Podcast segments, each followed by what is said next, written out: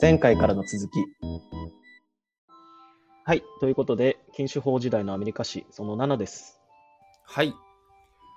前回までは、憲法修正18条とボルセット法っていう2つの禁書の中身についてお話してきたんですけども、はい。今回からはいよいよ禁酒法時代に突入していきます。おう。禁酒法時代っていうと、憲法修正18条の効力が発揮された1920年の1月17日からっていうのを指すことが一般的なんですけども、うんうん。禁酒運動の歴史のところでも話したように州単位での禁酒法っていうのはそれ以前から成立していたりうんうん。あとは第一次大戦中には戦争のための資源を確保するために段階的にお酒の製造を規制する法律が定められてたんですよ。はい。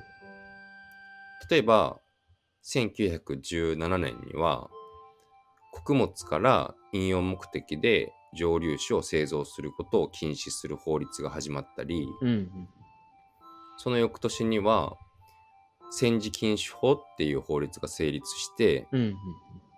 この法律によって1919年の5月以降はアルコール度数2.75%以上の醸造酒の製造が禁止されて同じ年の7月以降は全てのアルコール飲料の販売が禁止されたと。うんうん。なんで実際には1919年後半には禁酒法時代が始まっていたとはい。いうふうにも言えます。うんうんなんかね、あのプライベートの会話で禁酒法時代の始まりの年についておしゃべりすることは多分じ人生で一回もないかと思うんですけど 万が一そういう機会があった時は、うんぜひドヤ顔で 実は1920年じゃなくて19年の後半なんやでって説明していただければなと思います。1920年すら知らない人も大変かもしれないですね。そうですよね。確かに。まあそんな禁酒時代のアメリカについて、リスナーの皆さんの中でも、多分多くの方が、汚職とか、密造、密売が横行してたっぽいっていう、なんとなくのイメージをお持ちの方もいらっしゃるのかなって想像するんですけど、うんうんそのイメージめちゃくちゃ合ってます。うん。うんうんということで今回はですね、まあ、政府が理想としていた禁酒法時代っていうものとは相反するマイナスな結果になってしまった社会の挙動についてご紹介していきたいと思います。はい。大きく2つに分けてお話したいんですけども、1個目が法律に関する取り締まりを行う公務員、執行官とかって呼ぶんですけど、うんうん執行官の方々の腐敗ですね。二つ目がお酒の三密とも言える。密輸、密造、密売です。うん。三密ってなんかもう、そんな言葉もありましたね、みたいなそうですねすね。あの本の中には三密っていうワードはなかったんですけど、うんうんうん。三密やんと思ったので三そうですね密という言葉を使いました。うんじゃあまずは執行官の腐敗について見ていきます。うん禁酒法の執行と取り締まりを担当した機関はですね、機関っていうのはあれですね、あの国の機関とかの機関はい。は、税金の徴収を司る財務省の国内歳入局っていう局の中の禁酒法部隊っていう組織が担当しました。この禁酒法部隊っていう組織に属していた公務員の数は、最初3000人ちょっとぐらいだったんですけども、はい。この中には訴訟手続きみたいな事務的なお仕事を担当する人も含まれてて、うんうんうん。実際に捜査をしたり、取り締まりを行う現場の担当者の人たち、うんうんこれあの実践隊員とかって言うんですけど、うん。うん実践隊員の数は2000人程度だったそうです。で、当時アメリカ47州だったんですけど、うんうん。面積で言うと約7700万平方キロメートルなので、うん。1人の実践隊員が受け持った地域の大きさは3万8500平方キロメートルになります。うん、どのくらいですか？九州の面積がうん3万6780平方キロメートルなんで、うん。単純計算で1人の実践隊員が九州よりも広いエリアを管轄していたっていうことになります。すごいっすね。で、まあ実際には人口が多い都市にうん多めの人員が配置されてたんで、うん。うんこの単純計算っていうのは正確なものではないんですけども、うん。うん。禁止法の速やかな執行には全体としてはさらに1万2000人ぐらいの増員が必要だっていう風な発言を、はい。まあ、とある官僚の方が議会でしたっていう記録も残ってるぐらい、うんうん現場としてはとんでもない人手不足の中で取り締まりをしていたっていうことですね。うん。うんうんなので、その執行官の腐敗を話す前提として、禁止法時代に法律の執行を担当した執行官の人数がそもそも全然十分ではなかったっていうのがまずあります。はい。はい。で、そんな執行官が禁止法時代を通じて、もうめちゃくちゃ腐敗していくんですけど、うんうんうんボルステッド法が施行されてから1930年までの11年間に禁止法部隊に所属した人の数1万8000人延べでいるんですけどうん。うんうんこの中で1608人もの執行官がうん違法行為によって職を失ったそうです。ーん。なので11人に1人は違法行為をしていたっていう計算になるので相当ですねそうですね。しかも公務員ですもんね、この人たち。公務員でうす。ん。ほぼほぼまあ10人に1人って言ってもいいですね。うんうんで、この違法行為を行った執行官に関するスキャンダルっていうのは、全国的にマスコミで取り上げられることもよくあったみたいなんですけども、うん。うんうんその具体的な内容としては、収賄とか、あと公金、あの、公のお金。の着服だったり、あと、虚偽の報告っていうのが中心で、うんうんまあ、言ってみたら、金銭、お金にまつわるものが多かったようです。うんうんじゃあどうしてそれだけ腐敗が横行したのかっていう話なんですけど、はい。一番の理由として本の中で挙げられてたのは、禁止法部隊のお給料が十分じゃなかったからだそうです。うん。さっき1人当たり9州ぐらいのエリアの取り締まりを担当していたっていう単純計算もご紹介して、現場はずっと人不足だったんですっていうお話もしましたけど、うんうんそれに加えて、取り締まりの相手は、まあ、アルカポネとか、そういうギャングなだったり、海賊だったりするわけで。命を落とす危険もめちゃくちゃある、まあ、超過酷な任務なわけですよ。うんうんにもかかわらず、禁止法部隊の月収は、一般の国家公務員よりも、当時の金額で9ドル高いだけだったので、うん。うん。こんなの割に合わんやろって考える執行官の人たちが違法行為に走ってしまったとうん。いうふうにまあ考えられてます。なるほど。で、ちょっとここで余談なんですけど、これだけ腐敗が横行する禁止法時代において、高い正義感を持って任務に当たった人ももちろんいて、うんうんエリオット・ネスっていう方が隊長の捜査チームはですね、決して買収されない人っていう意味で、うん。うん。アンタッチャブルっていう風に呼ばれていたそうで。彼らの戦いの日々はですね、アンタッチャブルっていう名前で、うん。1987年に映画にもなってますう。ん。で、このアンタッチャブルっていう名前、日本の人はお笑い芸人さんをうん。想像すると思うんですけそうど、ですね。あのザキヤマさんと柴田さんのうんアンタッチャブルのコンビ名の由来もこの映画だそうです。うん。コンビ名を決める前の日にザキヤマさんがアンタッチャブルの映画を見たからって、あの、ネットに書いてました。あ、そんな理由なんですか？はい 前日に見たから。えー、という、まあ、余談もありつつ、うんまあ、ここまでは執行官の腐敗についてうん。お話ししてきましたけども次にもう一つ金賞が生み出したマイナスの挙動であるうん。お酒の3密について見ていきたいと思いますはい。まず密輸ですね特に禁酒法時代の前半に密輸っていうのがめっちゃ横行したんですけどもうんうん。密輸入でアメリカに入ってきたお酒ってどうしてもまあ値段は高いけど品質もいいっていうお酒が多かったので、うんうん特に経済的に余裕のある人たちに人気があったそうです。うん。密輸のルートとしては、陸海空いろいろあって、物量として圧倒的に多かったのは陸路と海路なので、うんうん。今日はその2つについてご紹介していきます。はい。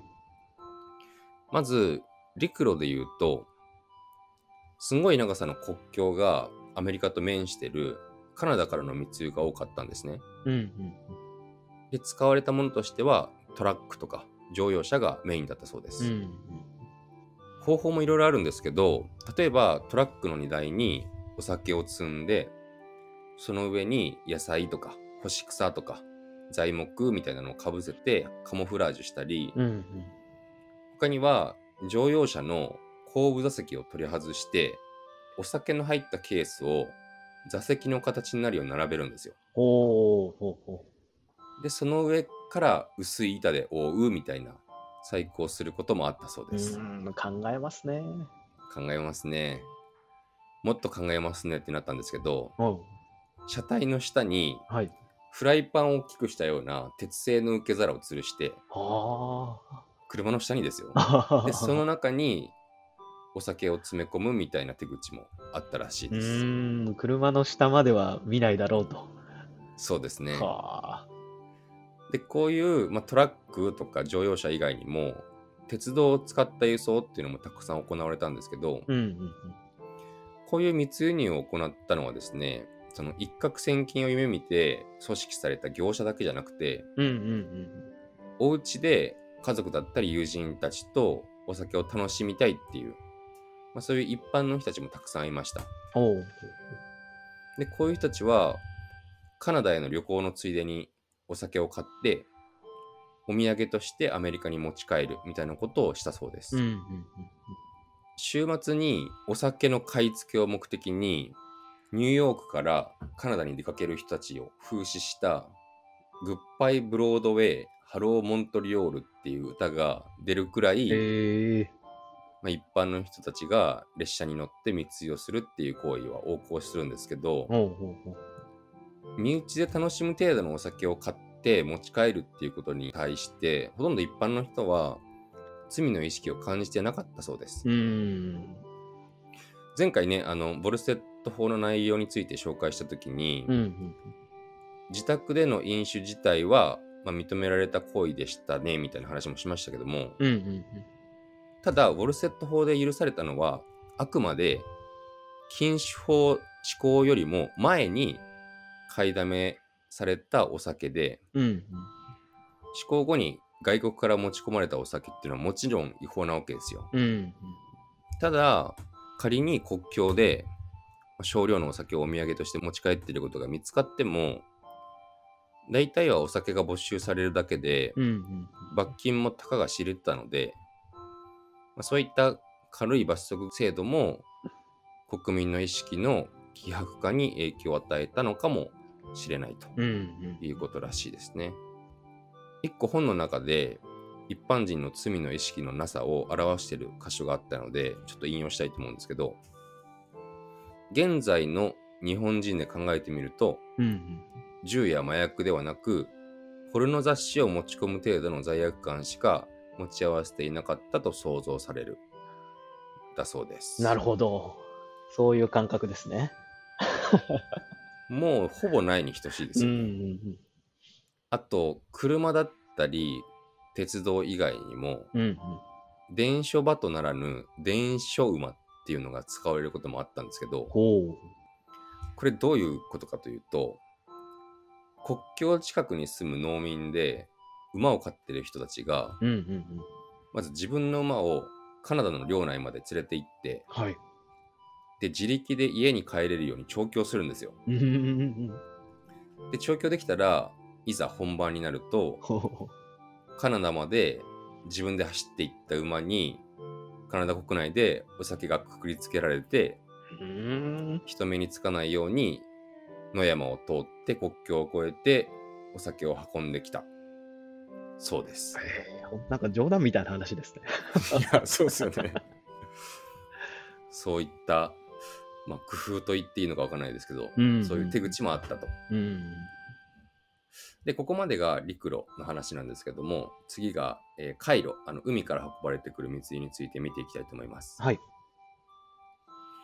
密輸のルートとしては、大きく4つあって、1つ目が東海岸の北部、ニューヨークだったり、ボストンに入ってくるルート。で、2つ目が西海岸の北側ですね。カナダからアメリカのワシントン州に入ってくるルート。うんうんなんとなくイメージつきますかね。うん。うんで、3つ目が、えっと、フロリダ半島。これ、あの、アメリカの南東に位置する、なんか盲腸みたいにぴょって入れたところなんですけど。あの、東インド諸島とか、うんあの辺と近いとこですね。こっから入ってくるルート。で、あとは、あの、海ではないんですけど、シカゴとかデトロイトを拠点にした、あの、五大湖。大きな5つの湖があるとこですけど、うんうんそこ周辺から入ってくるルートがありました。うんうんで、この中から今日は、あの、東側、大西洋が舞台になった密輸についてご紹介したいと思うんですけど、うんうん。東海岸への密輸は、主にヨーロッパからのお酒が多かったそうで、密輸の実行犯はイギリス人がメインで担ってました。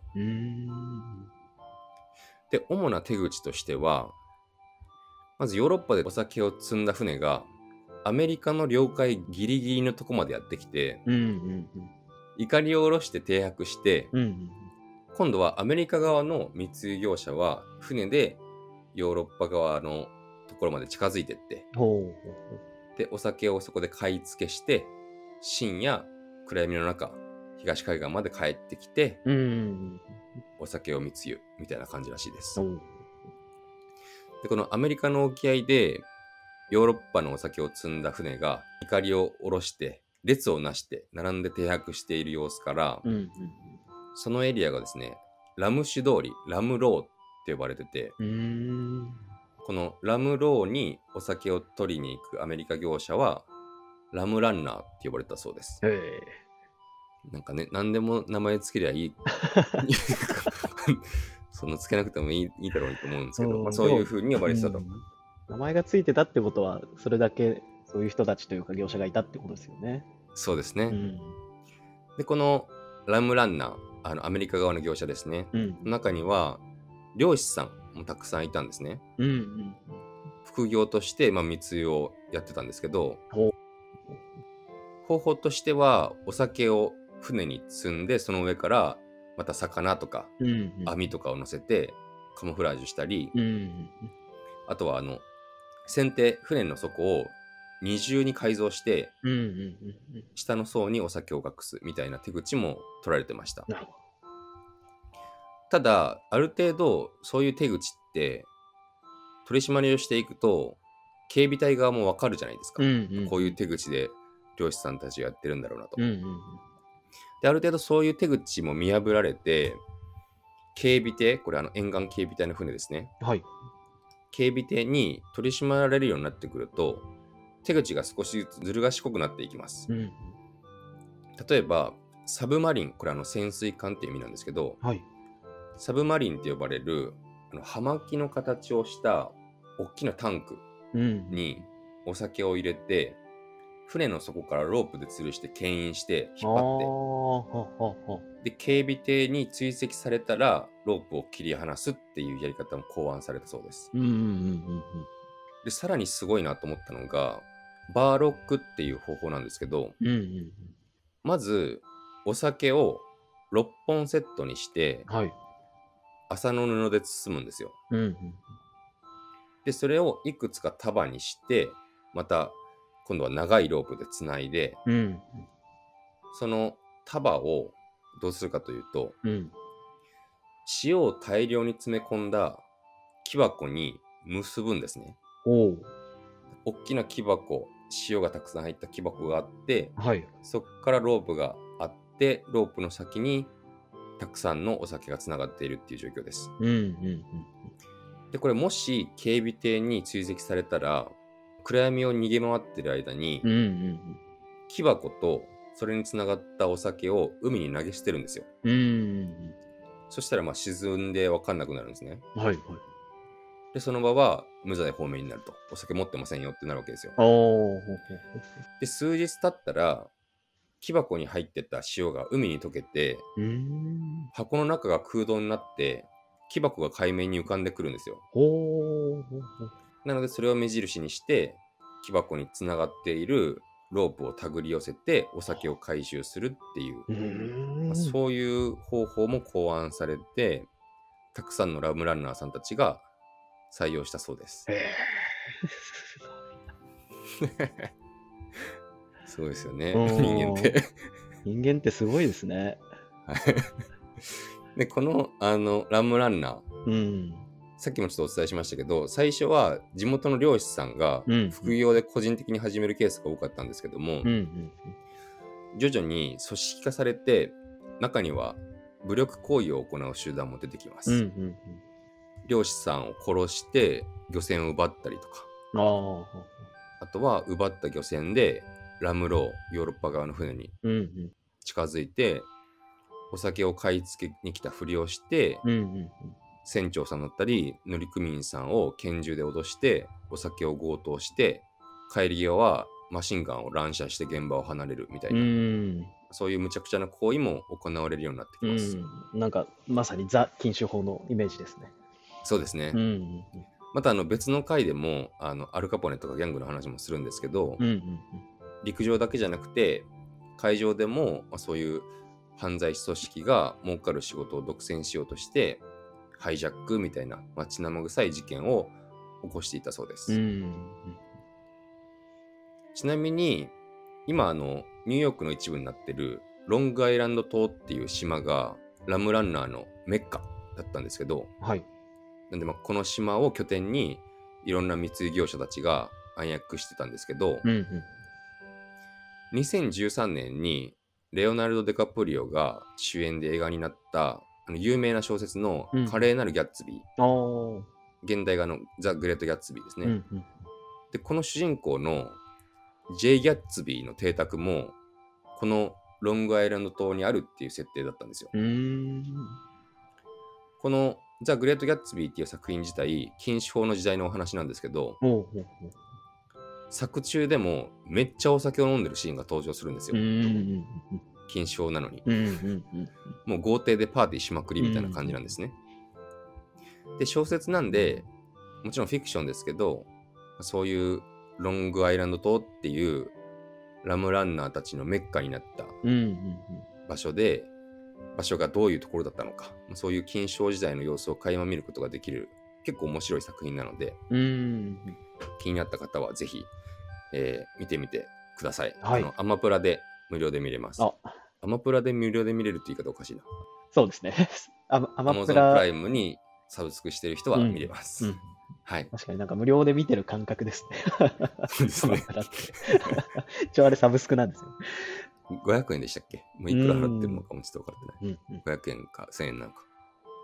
はい。まあ、少しあの余談挟みましたけども、えーまあ、こういう回路からの密輸。最初はほとんど野放し状態だったんですけど、うんうん政府も少しずつ取り締まりを強化していきます。うん。うん1924年にはですね、特別予算を成立させて、沿岸警備隊を増員したり、はい。より高速で重装備の警備艇を作って、ラムランナーたちに対抗しました。